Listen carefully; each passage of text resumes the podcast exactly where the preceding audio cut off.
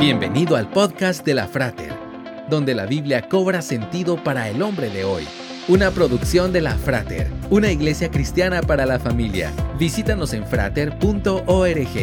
Comenzamos. Derek Anthony Redmond no ganó ninguna medalla en Barcelona 92, pero sin embargo nos dejó una historia inolvidable una demostración de sacrificio, fuerza de voluntad y de amor entre padre e hijo. Los Juegos Olímpicos de 1992 debían ser la culminación de su carrera.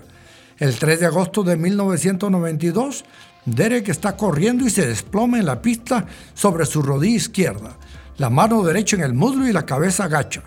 Está hundido, los ojos se le llenan de lágrimas, pero no por el dolor de la lesión.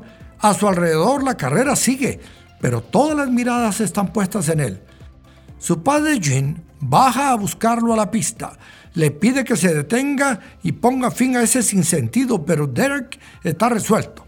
Sabe que esta puede ser la última carrera de su vida y está resuelto a terminarla.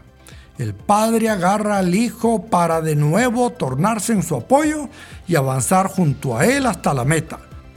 Muchas personas están a nuestro alrededor necesitando de nuestra ayuda, Piense por un momento, ¿quiénes le rodean?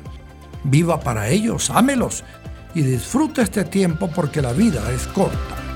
Esperamos que este podcast haya sido de edificación para tu vida. Te esperamos en los servicios presenciales. Para más información visita frater.org.